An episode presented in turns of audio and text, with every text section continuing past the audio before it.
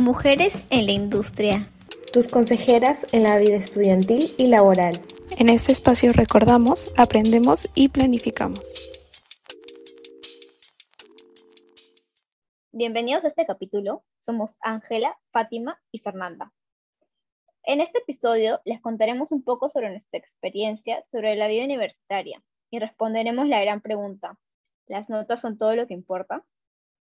Hola, como sabemos, las notas son los indicadores de nuestros cursos o asignaturas que llevamos en nuestra formación, cuando llevamos cursos, mm, en nuestros estudios universitarios o técnicos. Entonces, esto nos ayuda a desarrollar nuestras habilidades duras, pero así como hay habilidades duras, hay habilidades blandas que podemos encontrar como la responsabilidad, la puntualidad, el trabajo en equipo. Entonces, en este episodio nosotros queremos hablarles sobre esas dos habilidades que se complementan entonces, empezando un poco, comenzamos con la parte de habilidades duras, ya que son aquellas que se adquieren durante nuestro periodo universitario y se demuestran en nuestras notas. Entonces, las buenas notas miden qué tan buen estudiante somos. Bueno, las notas en realidad vienen de un sistema de evaluación y no siempre va a evaluar el conocimiento de un tema de manera integral. Sí, en muchos casos es un buen referente de cuánto sabes o cuánto te has esforzado y estudiado, pero no es un indicador 100% confiable. Por ejemplo, yo les cuento una experiencia de mi cole en primaria hace, uff, pero hasta ahorita yo me siento indignada porque en esa época yo no entendía que en realidad el problema no era yo o que no, no me aprendía las cosas de memoria. En un curso en persona, personal social, creo que así se llamaba, uno tenía que estudiar cierta cantidad de temas y el examen consistía en que el profesor simplemente cogía una página del libro y le borraba unas frases y tú tenías que completar exactamente lo mismo. Entonces, si bien puede ser un referente para las personas que realmente han estudiado todo lo que iba a venir, no es un indicador porque no significaba que en mi caso, como no tengo buena memoria, no era una persona que eh, simplemente no había estudiado. No sé qué experiencia en la U tienen ustedes, chicas, donde sintieron que sí se habían esforzado, habían estudiado, pero simplemente no obtuvieron lo que, lo que esperaban. A mí me pasó cuando me fui de intercambio. Eh, en ese momento me di cuenta que el sistema de evaluación era distinto, pero tal vez me di cuenta un poco tarde, porque yo fui a dar mi examen súper tranquila, sabía la teoría normal y sabía la teoría aplicando ejemplos, porque es mi manera de aprender las cosas. Yo, según ejemplo, sé cómo relacionar conceptos y y entiendo las cosas, pero no es que me aprenda de memoria todo. Entonces yo fui súper tranquila a dar mi examen y lo jalé muy mal. O sea, la evaluación era sobre 30 y me saqué como un 8. o sea, todo fatal. Pero era porque estaban evaluando de otra manera, querían todo súper textual. Y la valla de evaluación era distinta. Por ejemplo, si una persona ponía tal cual una fotocopia del libro, pero escrita en su examen, incluso ponía el gráfico, él tenía la puntuación completa. Y en función a esa, evaluaban proporcionalmente las demás respuestas, ¿no? Más o menos así. Pero no es que yo haya salido mal porque no supiera nada sobre el tema, sino porque tal vez no me había preparado y no había escrito las respuestas en función a la metodología que ellos estaban buscando, ¿no? O evaluando en ese caso. Sí, es cierto, eso es súper importante en la universidad, ¿sabes? Porque me acuerdo haber dado es, prácticas de un curso que se considera, bueno, es difícil en la carrera, como que a mitad de carrera, y uno, uno viene de los primeros ciclos como de, con un tipo de metodología, ¿no? Una forma de evaluación, pero de repente toca un profesor que es completamente diferente a los otros y tienes que adaptarte y aprender a cómo ese examen. Y bueno, es cuestión de práctica y tiempo, la verdad. Bueno, tienes razón, Fati. Es cuestión de adaptarse. Pero igualmente hay que tener en cuenta que a veces una nota, tal vez no tan alta, eh, no indica que no hemos estudiado lo suficiente o que no hemos estudiado para nada, sino que tal vez puede que no hayamos usado la técnica de estudio adecuada, que no se nos lleve una asignatura, pero también en otras puede significar otras cositas a las cuales debemos estar atentos. Por ejemplo, podemos tener problemas para concentrarnos por temas personales, porque no tenemos un espacio adecuado para estudiar o tal vez porque nos falta algo de apoyo.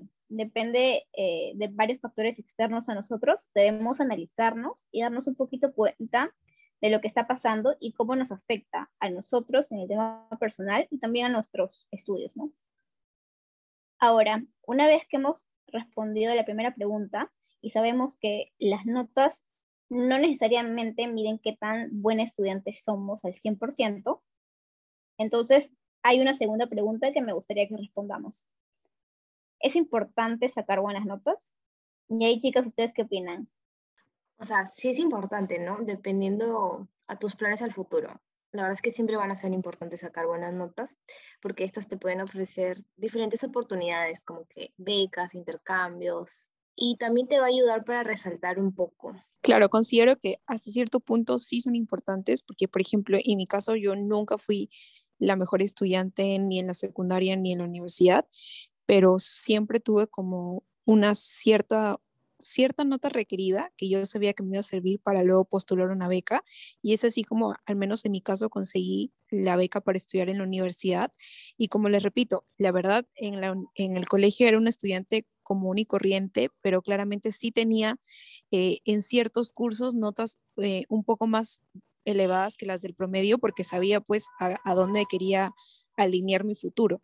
Y del mismo modo en la universidad, nunca fui primer puesto, ni segundo, ni tercero, y así continúa la lista, pero siempre estuve dentro del grupito un poco más destacado y así fue como también pude conseguir eh, una beca en la universidad que la historia se contará luego de qué pasó con ella, pero en, hasta ese punto sí considero que es, es importante, pero nunca obsesionarse. Yo nunca me obsesioné a, pesar de que necesitaba o, bueno, requería este, tener cierto promedio, ¿no? Para mantener mi beca.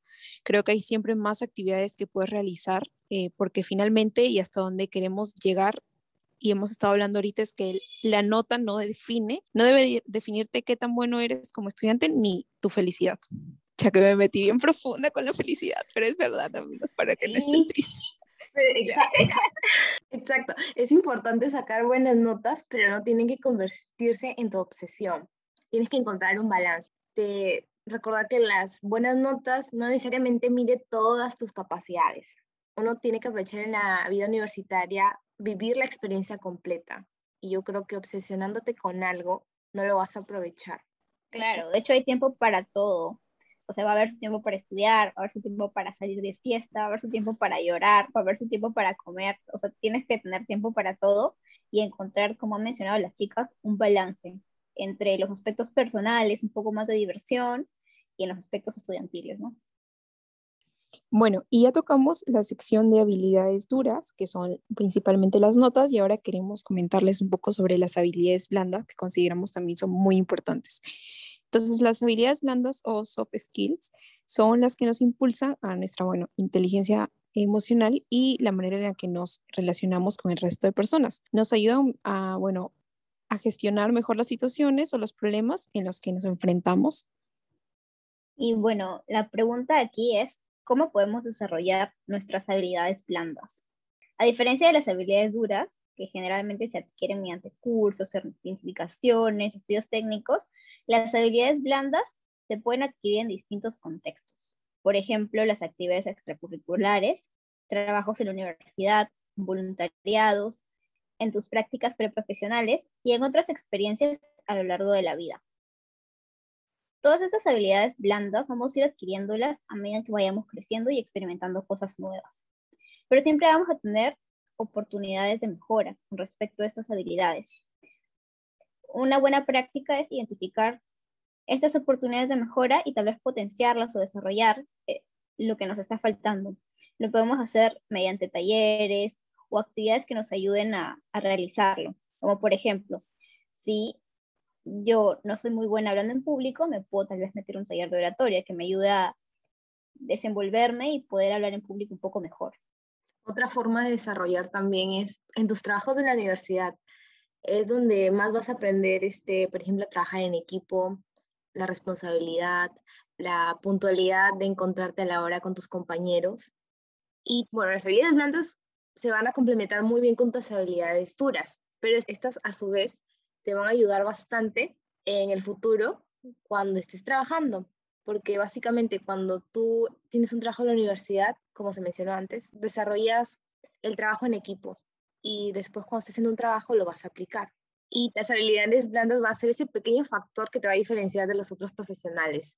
Es como tu valor agregado. Y lo vuelvo a repetir, es muy importante que encuentres un balance entre, entre tus habilidades blandas y duras, porque ambas se complementan. Exacto. Por ejemplo, tú puedes saber toda la teoría, todos los conocimientos, tener todas las habilidades duras respecto a un tema, pero al momento de ir a trabajar Pongamos el escenario que tu trabajo tiene cortos plazos de entrega y tienes que trabajar bajo presión. Por ejemplo, una persona que tal vez sepa mucho de un tema, pero no haya desarrollado esa habilidad blanda de trabajo bajo presión, tal vez se frustre o se bloquee y no pueda llegar a los entregables, los deadlines con los trabajos que le piden, ¿no?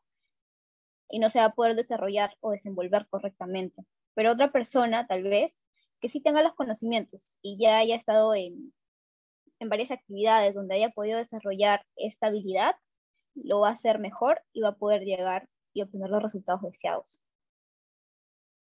Y bueno, ¿qué habilidades blandas necesitamos? Va a depender bastante del área y las funciones que desempeñemos. Por eso es importante que identifiquemos qué habilidades blandas pueden potenciar en sí eh, mejor nuestros estudios o las actividades o en el trabajo en el que estamos. No, es las, no va a requerir la misma habilidad blanda un coach personal que, por ejemplo, un programador, pero en general la mayoría en la que debemos trabajar porque eh, en la industria de solicitados es el trabajo en equipo, la gestión del conflicto, resiliencia, comunicación efectiva, ser creativo y claramente manejar el estrés. Bueno, entonces, como siempre, pasando al momento de resumen del podcast, haremos unas preguntas y mencionaremos brevemente un resumen de este. Primero, ¿por qué es importante tener buenas notas? Porque es un reconocimiento por nuestro esfuerzo que pueden abrirnos mejores oportunidades para el futuro, porque permiten acceso a becas y aumentan la posibilidad de que nos seleccionen para plazas laborales. ¿Y por qué no es importante solo tener buenas notas? Porque hay otra habilidad, que son las habilidades blandas, que no tienen un indicador como las notas. Entonces es algo que ya corre por tu cuenta, es el valor agregado que tú quieres tener y como lo dije anteriormente, es el factor que te va a diferenciar de otros profesionales. Entonces es importante de que sí tenga buenas notas, pero también desarrolles tus habilidades plantas. Así como eres buen estudiante y lo reflejas en tus notas, te también tienes que demostrarlos en tus trabajos en equipo. Bueno, eso fue todo por este capítulo. Pueden seguirnos en Instagram en arroba mujeres-en la industria. Adiós. Adiós.